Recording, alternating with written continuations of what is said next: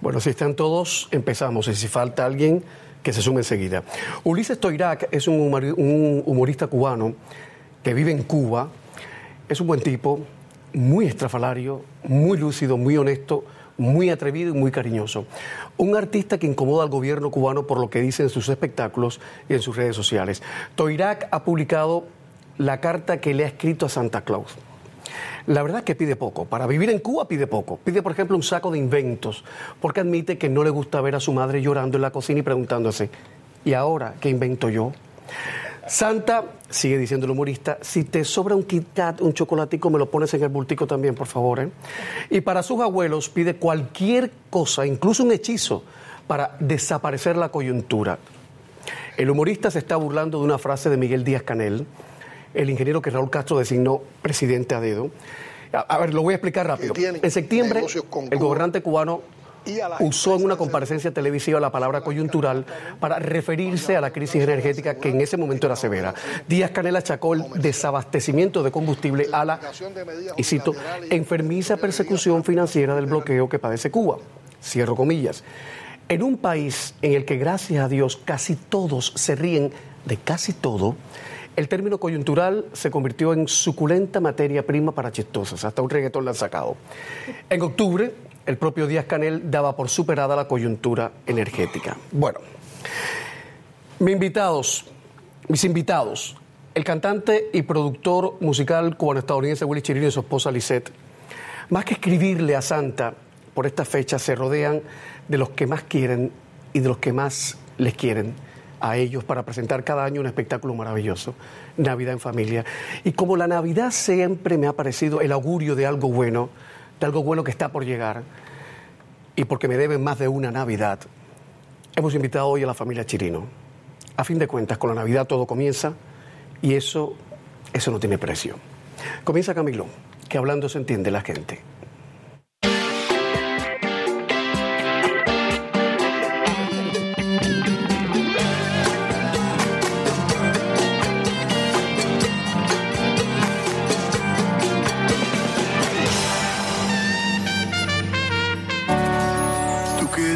Lejos de tus amigos, de tu tierra y de tu hogar.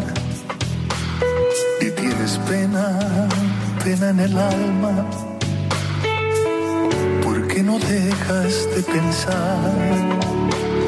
Tú que esta noche no puedes dejar de recordar. Quiero que sepas y aquí en mi mesa para ti tengo un lugar. Por eso hay muchas cosas más. Ven a mi casa esta Siempre me pone un poquito tristón, pero bueno. Es una, es una bellísima canción. Lisset, buenas noches. Buenas noches. Hacía algún tiempo que no nos veíamos, ¿no? Así mismo es. Ustedes están igualitos en formol. ¿Cómo hacen?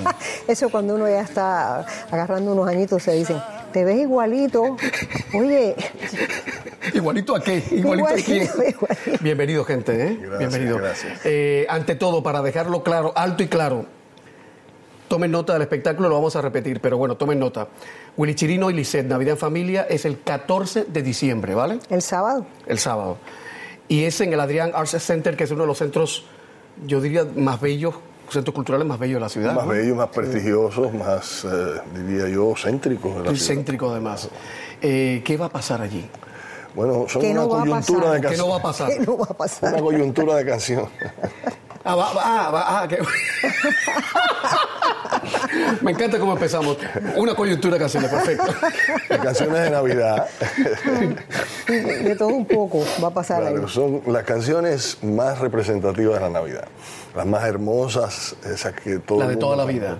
Sí, las de toda la vida, otras que a lo mejor alguien no conoce, pero es hermosa, Mm. inventando ahí porque son, son nuestras, nuestras cinco hijas y la nieta Elise, que todas cantan maravillosamente, y entonces hay, que repartirse las partes, y- pero Está divino. Pero dicen que el espectáculo lleva anécdotas y chistes y Oh, todo. sí. y claro. aparte, cantadas esas canciones en inglés y en español, porque tú sabes que las canciones clásicas de la Navidad tienen todas sus versiones en español y vamos a hacer las dos.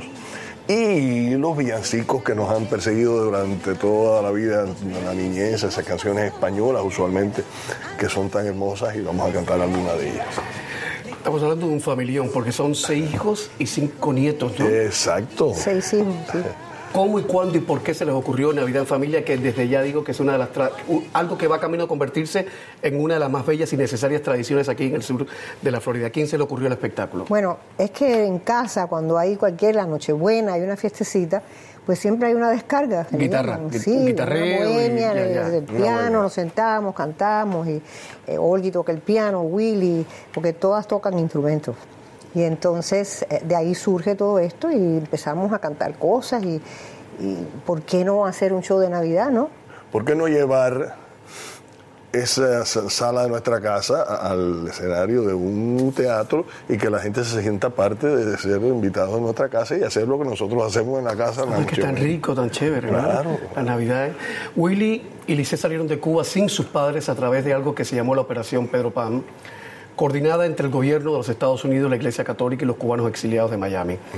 Eh, para La Habana fue una, operación esencialmente coordinada por la CIA, por la Agencia Central de Inteligencia. Más de 14.000 niños fueron llevados de Cuba a Estados Unidos entre diciembre de 1960 y octubre de 1962, si mm, no recuerdo mal.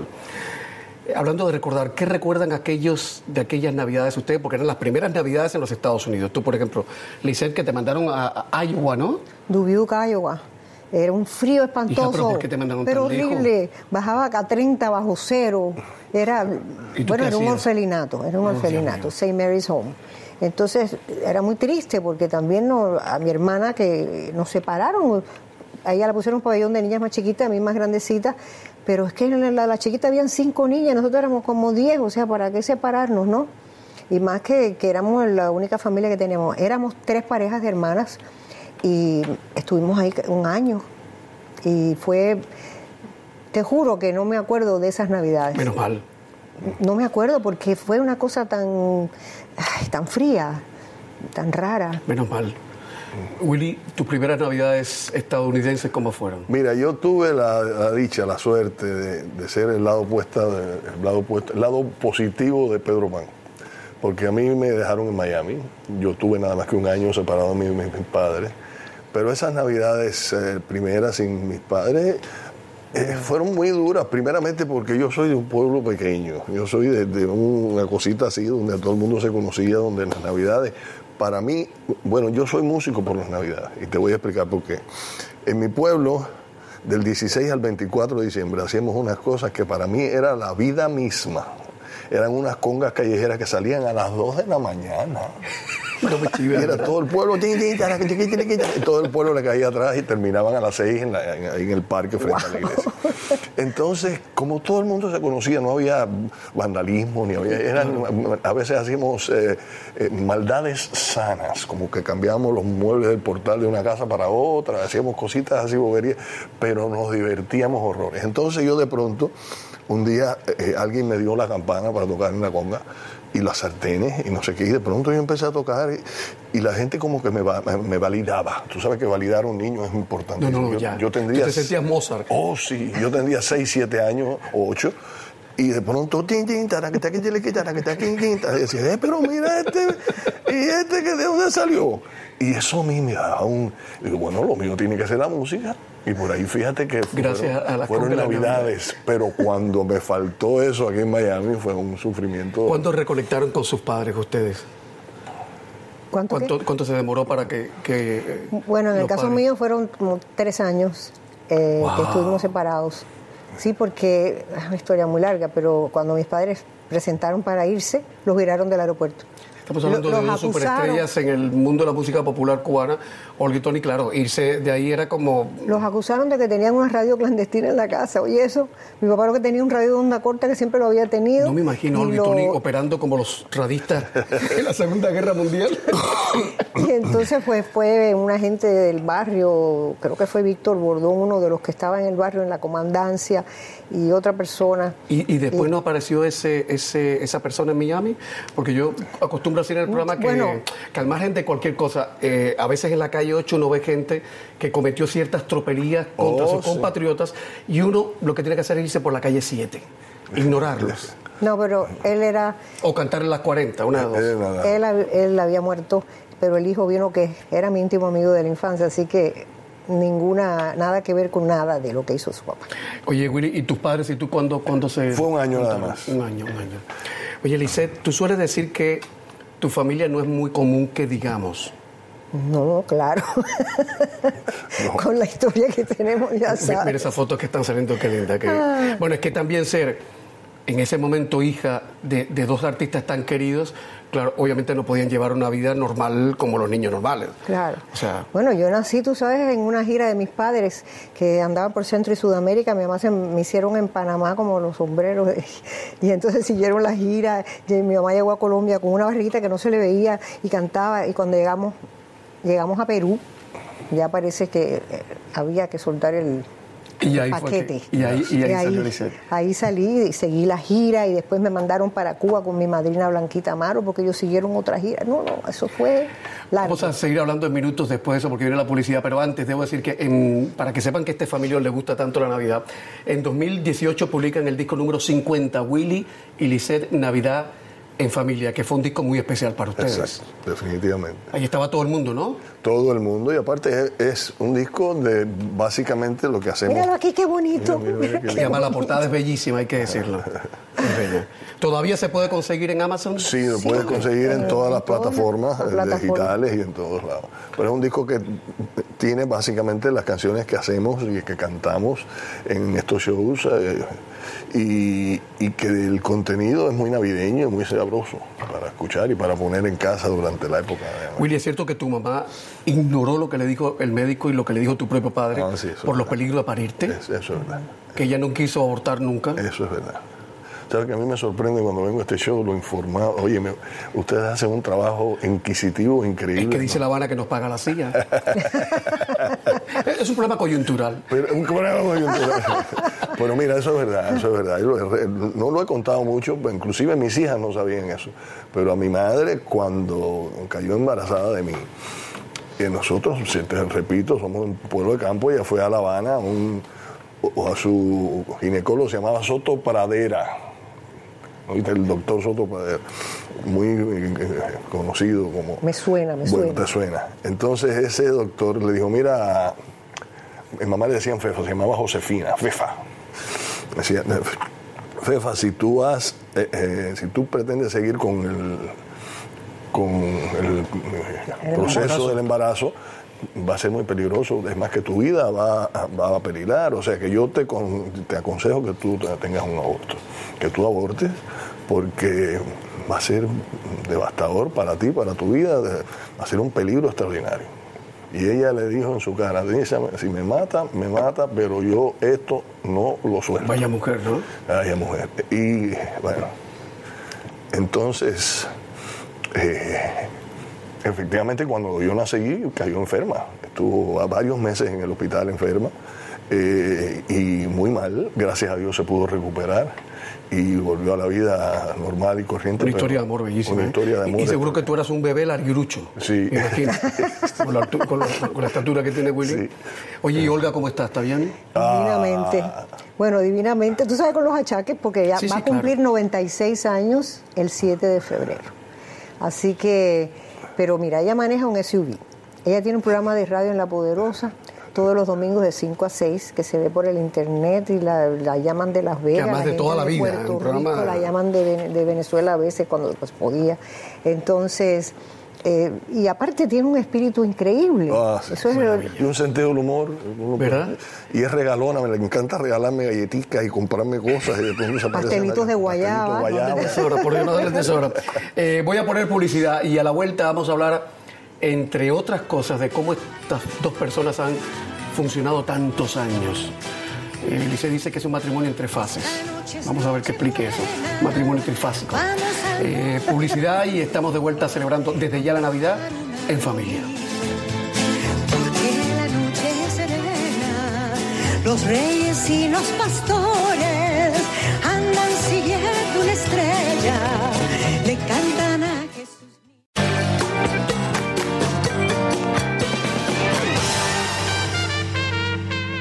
Minuto 18 de este programa con la familia Chirino, Navidad en familia. Considerado uno de los creadores del sonido de Miami, que es una especie de ajiaco sabrosísimo de música cubana, rock, jazz, mm, ritmos brasileños, caribeños, cuanta cosa apareciese. Willy es para los cubanos de aquí y de allá un auténtico punto de referencia. Ahora, ¿qué queda de aquel sonido de Miami? Queda, queda muchísimo. O sea, en realidad es todo. Fíjate, esa ensalada que tú dijiste ahí. ahí- Eso sigue ahí- vigente. Sigue vigente y sigue en el- los discos mm, bueno, más recientes que, que he hecho yo en toda mi Me carrera. imagino que los productores o los ejecutivos en esa época habrán dicho, What the hell is that? Así Y las estaciones de radio. O sea, era, era una lucha continua porque ellos no tenían. encasillaban. Claro, no tenían espacio para una canción que no fuera salsa o rock o Pop. pop, que no sea ni un bolero. O sea, O que sea, no la había- fusión no existía en sus cabezas. Y en la radio no había un espacio para una canción así, porque cada radio tenía un- una especie de marcada su programación a un estilo, ¿no? Entonces fue muy problemático. Acabo de ver cuando estábamos preparando este programa un video de ustedes dos jovencísimos cantando ¿Qué será de nuestro amor? Ah, Pero jovencísimos. Pero yo, eh, yo creo Willy que con yo el estaba pelo negro. embarazada de, de Alana. Yo creo que. Ah, sí. Yo estaba embarazada de Alana, sí. no, de Nicole. No, de Alana. ¿Ah, sí? Sí, ¿no te acuerdas que Nicole tomó parte en, en- al final del programa? Que chiqui- Ah, bueno, pues, chiquitita. ¿de qué año pues, estamos hablando, entonces? año- en el mil, eh, Final del 1980. 80. Dios, Final del pero 80. era una balada preciosa. ¿eh? Sí, Esa la escribimos nosotros. ¿verdad? Sí. Porque Muy andábamos- representativa de lo que estábamos Sí, de lo que pasando. estábamos pasando. Porque eran tiempos moviditos. Bueno, porque ella vivía en Nueva York, no estábamos casados todavía, aunque ya estaba embarazada, comenzaba.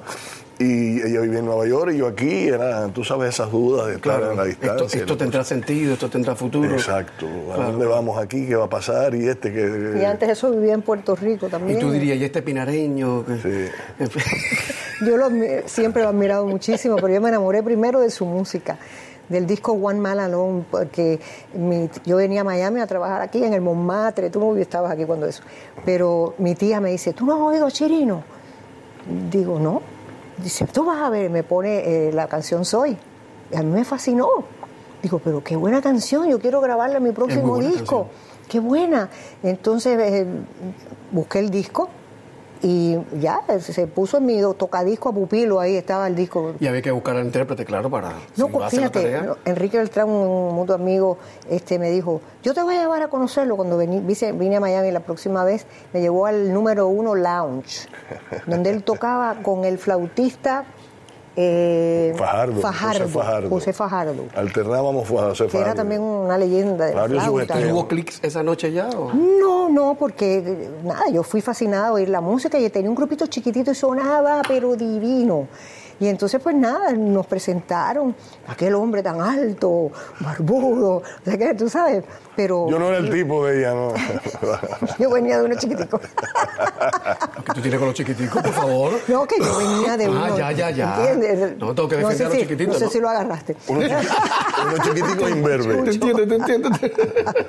ah, yo, claro, claro, claro, claro. Pero mira, ¿cuántos años llevan ya? Eh, 39. 39. Eh, uno de los técnicos que está haciendo este programa recuerda hace años, Wow. hace más de 10 años, en un estudio de televisión, Willy dijo que lo fundamental para que una pareja eh, permanezca es la admiración mutua. Definitivamente. Lo estaba, Lucho, lo estaba diciendo antes, antes de salir mismo, al aire. respeto y y yo creo que sí, el, el respeto y la admiración. Repaso un puñado de canciones exitosísimas en la voz maravillosa de esta mujer, de Lisette. A veces, eclipse total de amor, que hay que tener muchas agallas para cantar ese tema de Bonnie Taylor. No soy una señora, Copacabana, si un día te sientes solo, como decirte, Pero ¿a qué no me cantas un trocito del ratoncito Miguel que fue tu Ah. debut? El ratoncito Miguel, el ratoncito. Aquí ha venido muy contento a bailar porque el gato Misifus dormido en la casa está sin sospechar esa fiesta de hoy. ¿Qué edad tú tenías cuando aquello? Cinco. Dios del cielo, cinco, Cinco años. Me Su subieron primer éxito fue a los cinco años. Cinco años. Oye, eh, la rivalidad tuya con Lucecita Benítez a propósito del movimiento de la nueva ola, ¿era de verdad o era marketing?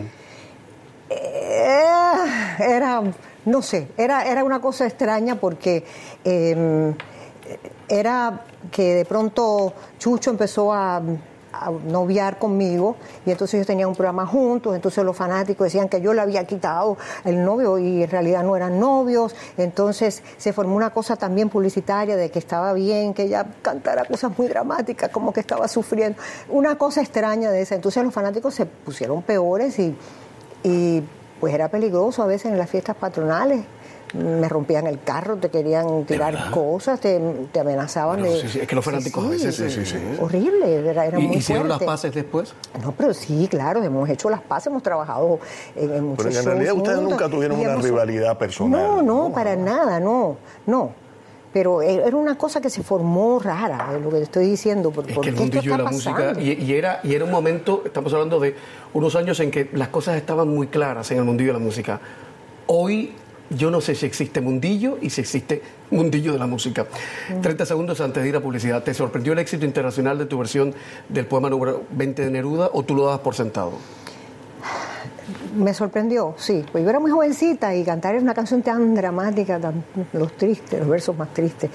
eh, me sorprendió mucho porque yo pensaba que yo quería cantar rock and roll y que y el primer disco que yo grababa y entonces ese fue el éxito, fíjate.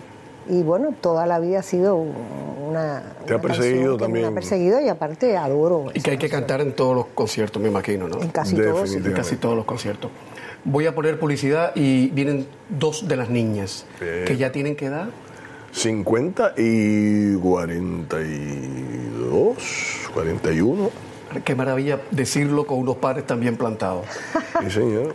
Navidad en familia con Willy Chirino, Lisette y toda su familia. Ya estamos de vuelta. Sigue Camilo por Facebook y también en Twitter.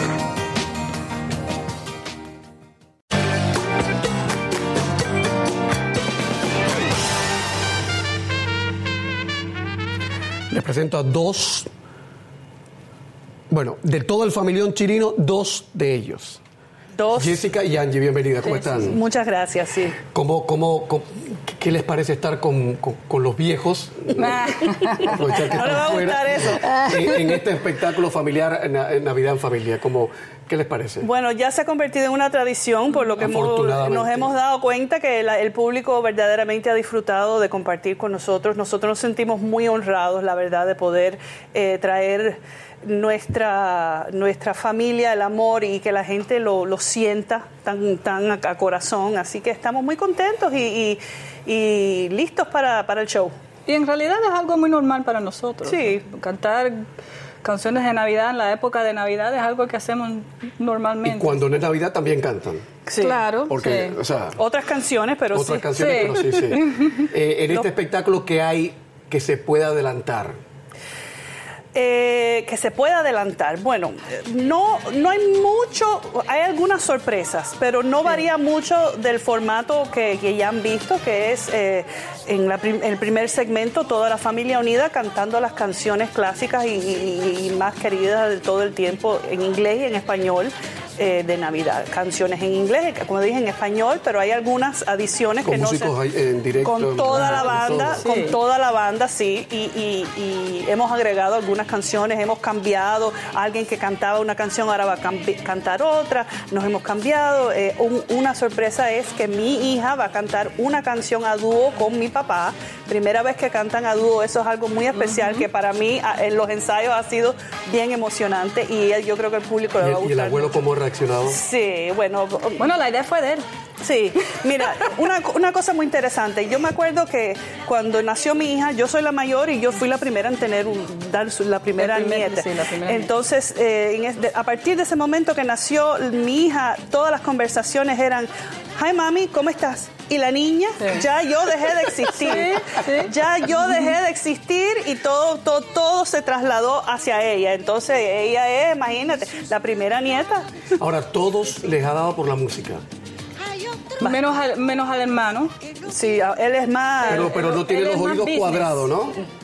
Bueno, no, no. Él, él, él- él, interesantemente, él fue un, el que tuvo la idea de la canción Los Campeones de la Salsa. Sí. Y él fue el que compuso con mi papá esa canción. O sea, que todos son artistas en esa casa. sí. Y él trabaja en todo lo que es escenografía y trabaja en teatro y Él, todo él eso. es más behind the scenes. Behind the Ya, que scenes. hace falta gente Sí. así Sí, también. pero no canta. No, no canta, no canta. Ahora, yo me imagino en una familia tan numerosa, donde todos son artistas, donde todos tienen el ego de los artistas, a la hora de ensayar para un espectáculo como Navidad en Familia, con los chirinos, que reitero es el sábado ya, sábado, 8 de la noche. 8 de la noche. Ocho de En la el noche. Adrian Arch Center. Center.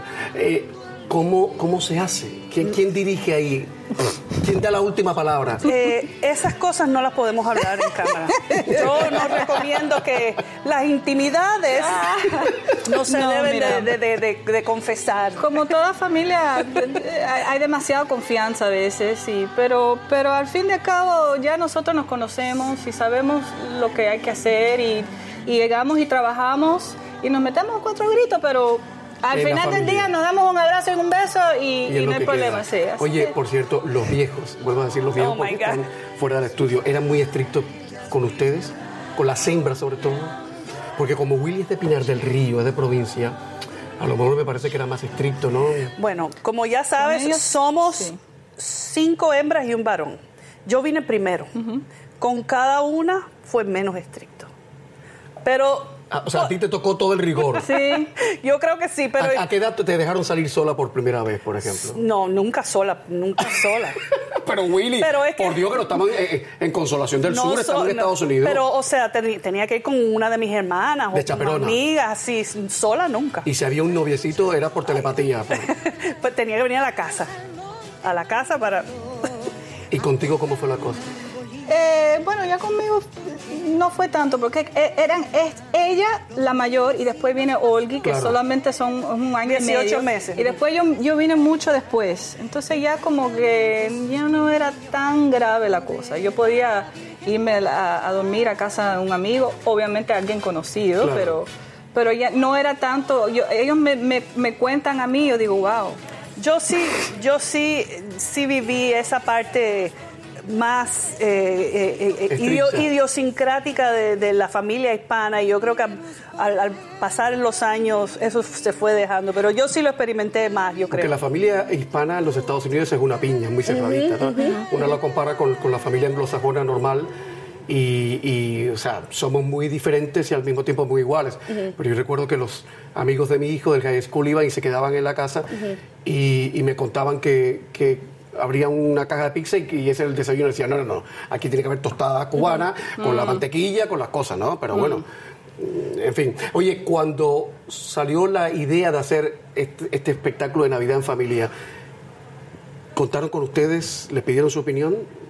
¿Les gustó a ustedes la idea? Las, la- la- las opiniones que nosotros damos son más bien sugerencias de canciones, que, que- qué canciones podemos Pero les hacer. ilusionó cuando dijeron, vamos a hacer algo así. sí, claro. sí, esto- claro. es- Es lindo, es lindo. A mí, a mí me fascina todo lo que es Navi- Ah, bueno, que Navidad. Y los adornos, los olores, todo, todo. Sí, y, y- y la oportunidad de poder presentar algo tan distinto con la familia.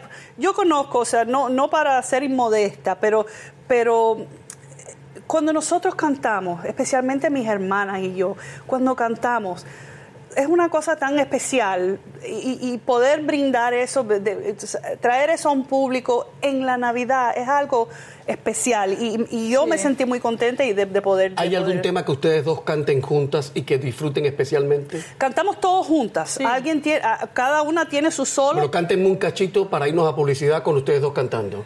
Por lo menos garantícenme 40 segundos para ir a publicidad. Eh, eh, No, Silent Night, Noche de Paz. Noche de paz, noche de amor, todo duerme en derredor, entre los astros que esparcen su luz, viene anunciando al niñito Jesús. Cantamos una parte que, que no somos nosotros. Una, una, una probadita de lo que puede pasar este sábado Sí. en el espectáculo de la Navidad con la familia Chirino. Estamos de vuelta enseguida.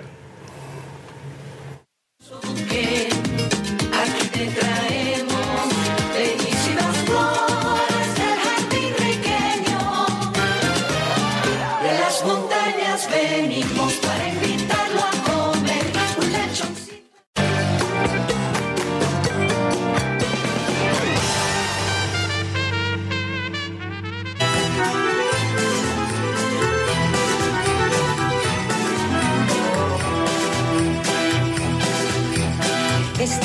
es noche buena, vamos al monte hermanito a cortar un arbolito, porque la noche es serena, los reyes y los pastores andan siguiendo una estrella, le cantan a Jesús niño, hijo de la Virgen Bella. A 72 horas del espectáculo, Willy Chirino y Lisette, Navidad en familia, con toda su gente, pues han tenido la gentileza de parte del batallón Chirinos venir acá al programa a hablar del espectáculo, a hablar de sí mismos y hablar de música.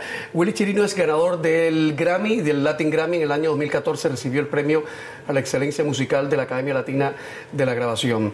Lisette es, tiene unas credenciales impresionantes, se ha presentado en los escenarios donde, donde hoy por hoy quienes se creen los diosesillos de la música popular quisieran presentarse. Y ahí lo dejo. He dicho nombre yo, ahí lo dejo. Traigo, traigo esto a colación porque eh, Osuna, en las últimas horas, uno que se llama Osuna, que me dicen que es una superestrella, ha dicho que sepan que el reggaetón llegó para quedarse. Así que lo- a los que no les guste, que se queden en casa. Mi casa es tan confortable. Estamos poniendo ahora unas losas cubanas, ¿te acuerdas las losas antiguas? Las estamos poniendo en el Florida. Lo que no le guste, que, que, que Eh, usen no, a mí no me gusta. El reggaetón, digo, pon, pon eh, eh, Spotify, escoge tus canciones. Como En eso estoy yo, hago mi playlist. Yo me refugio en Sí, mi automóvil. Lo que pasa es que me he quedado en el rock de los 70. eh, yo oigo Crosby, Stills Nash, Ay, no. James Taylor y mujeres dice, vas a llegar a las películas en blanco y negro, se sigue yendo para atrás. Por favor, no, pero eso es, eso es una música. Antes que se me olvide, mi mamá va a estar en el show y mi hermana Olguita, que tú sabes que ella, Sí, cantante, que tiene muchísimos discos y tuvo muchos éxitos, después hizo noticias, después hizo, ha hecho un montón de cosas, pues viene especialmente de Nueva York para tomar parte con nosotros. Se supone que es una sorpresa, pero te lo tengo Después que de muchos años, Porque Olguita vamos, viene. vamos a cantar algo juntas después de como 30 años. Ustedes dos. Sí. Y no hay posibilidad de que las tres canten juntas. Bueno, sí, mi mamá está cantando Ah, en, el, en, la, en el medley este de canciones De puertorriqueñas y todo, y mírala ahí como Qué- qué meneándose y todo. Eh, traía todo esto a colación no por, por, por denostar el reggaetón, ni mucho menos, porque es verdad que no, no se puede meter a todo el mundo en el mismo saco, pero yo siento a veces, y todos son músicos, que todo suena igual ahora. ¿Me equivoco? No, no, no, absolutamente no te equivocas. absolutamente no te Es equivocas. como una cosa que nunca termina. Pero sigue existiendo mucha música. O sea, hay, hay donde buscar. Si no, la música que te gusta, hoy en día hay muchas posibilidades Sí, de es encontrar. verdad que está más democrático el acceso a la Eh, música, pero sí. también me preocupa de que eh, hay- un formidable movimiento en defensa de la mujer, que es necesario. Pero hombre, yo he visto muchas Menos en mujeres la música. regodeándose con textos muy machistas que parecen escritos por machos cabríos en la música y les parece bien. Sí. Aparte hay A mí mucha grosería, muchas cosas que no... Hay mucha grosería. Que, que me ofende que mis hijas y mis nietos escuchen. Y eso, falta ¿no? de poesía también, que Oh. hoy en día ya no se oye No, la poesía que Lo se que escuchaba. falta es la, la música como un concepto artístico, ¿no? Eso se ha perdido totalmente. Eso, eso que uno busca, en, eh, cuando tú buscas algo que te conmueva, que te haga vibrar eh, artísticamente, ¿Y tú por qué, cree- por crees tú que se ha perdido? Bueno, vamos a, vamos a, no sé cuánto tiempo Lo dejamos ahí. Bueno, no, es que vamos- es una cuan- Tenemos tres minutos. ¿Puedes hacerlo en dos minutos? Bueno, te lo voy a tratar de hacer. Yo perdí. Por ejemplo, las, las compañías disqueras ya dejaron de existir, básicamente, ¿no? O sea, existen, pero ahí... eh, Entonces, ¿qué pasa? Todo el mundo tiene acceso a poner una canción en las redes y convertirse algunas de ellas en éxito sin tener que pasar por esas compañías disqueras. O sea que el público tiene tanto acceso a tantas canciones, a tanto ¿Qué, qué- pasa? Que lo que pega es lo más sencillo, es lo que tú- el, el cantante o el compositor, el intérprete tiene 10, 15 segundos para captar el oído del consumidor. Demasiado poco. Demasiado poco. O sea, una canción como My Romance, por ejemplo, no, no podría darse hoy, ni Night and Day. no jamás. Y ¿Te acuerdas de MacArthur Park? MacArthur todas esas Park. introducciones fabulosas, esas O orquestaciones. sea, Bert Bacharach, los Elton toda esa gente estaría fuera la de, de todo. esa de, de Barry Manilow también que empezaba con, con ah, sí, una bellísima. Would it be magic? Would it be magic? Ay, qué Empezaba con la canción. introducción aquella de Chopin. Una canción como romántica para nosotros dos. Sí, muy Nos especial. trae muchos recuerdos. Get a room. Ya, eh, bueno, We ya, ya que estamos en esas, en esas aguas profundas, una canción para enamorar a alguien, el título, nada más. Una canción para enamorar a alguien que tú recomiendes. para enamorar. Para dejar a alguien en el piso tirado. Quiéreme, ¿Eh? Muerto. Quiéreme, quiéreme. Como la tierra quiere al agua. Cántale un pedacito. Quiéreme, como la tierra quiere al agua. Quiéreme, como en el mar esa mañana. Quiéreme, que las disculpas se han perdido, como perdida estoy sin ti. Y tengo frío. Mujer sigue teniendo una voz maravillosa, ¿eh? cálida. Eh, entonces, eh, los viejos dieron ya su, su sugerencia. La gente joven de la familia, una canción para despachar a alguien rápido sin mucho sobresalto. Para decirle, oye, deja la llave encima de la mesa y Eh, la, la- primera que se me ocurre es la de la de Juan Luis Guerra, la de quisiera ser un pez para mojar mi nariz en tu pecera y hacer burbujas de amor por donde quiera. Esa es linda. Oh, Pasa la noche en vela mojado en ti. Oh, Qué bonito que es. ¿eh? ¿Cómo es que decían antes? Mi abuela decía, familia que reza unida permanece unida. Pero una familia que canta unida permanece muy unida. Muy bonito. Eh, Y esa es la historia de nuestra. Antes de ir a publicidad, si alguien desafina, porque Ay, en toda ay, la ay, familia, ay, ay. en toda la familia, No lo digas. ok, lo dejamos ahí. Ahora eso es muy normal, es muy humano. No pasa nada, no pasa. Ok. Es así, mira, así, cuando alguien desafina, ¿cómo es? El, el- el símbolo universal de que estás desafinado. Sí. Ok, antes que me hagan así, voy a publicidad. Y a la vuelta, las preguntas eh, más tontas del programa, pero que a mí más me gustan.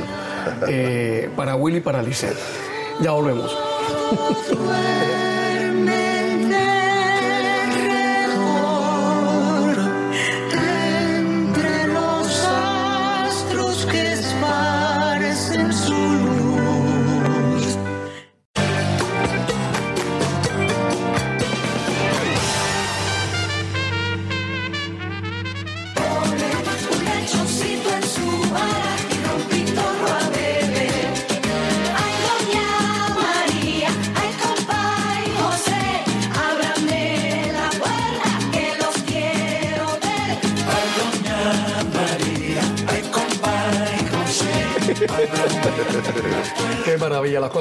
celebrando la Navidad en CNN en español, adelantándonos a la celebración. Bueno, eh, preguntitas finales. A ver, Dice Dolly Parton que su idea de la perfecta felicidad es una gran patata horneada, un buen libro y tiempo para comerse esa patata y para leerla. ¿Cuál es la idea de la felicidad de Willy Chirino? Vivir en una ciudad donde se viva de noche, donde haya muchos neones y donde se, todo el mundo se acueste al amanecer, como nosotros.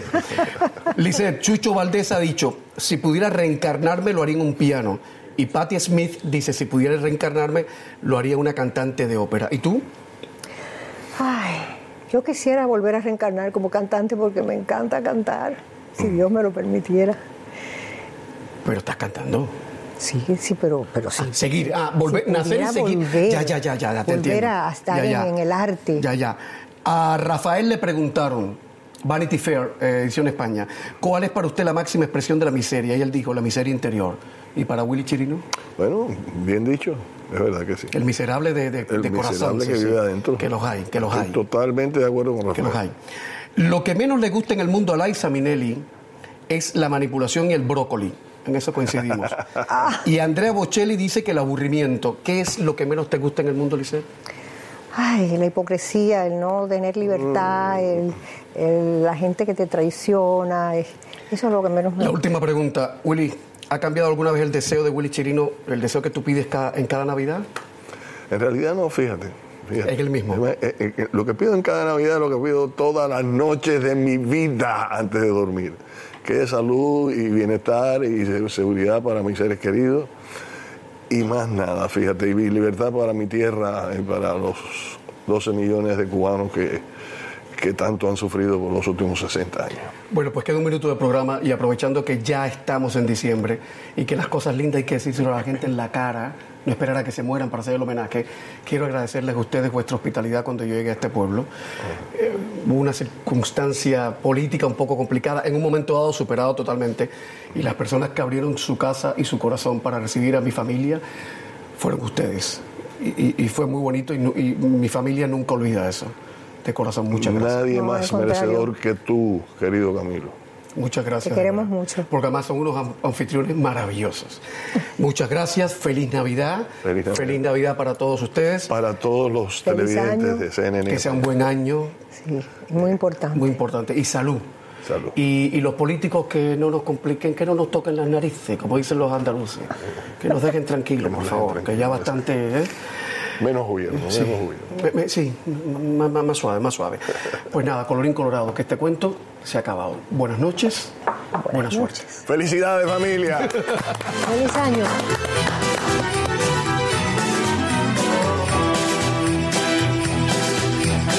Esta noche es noche buena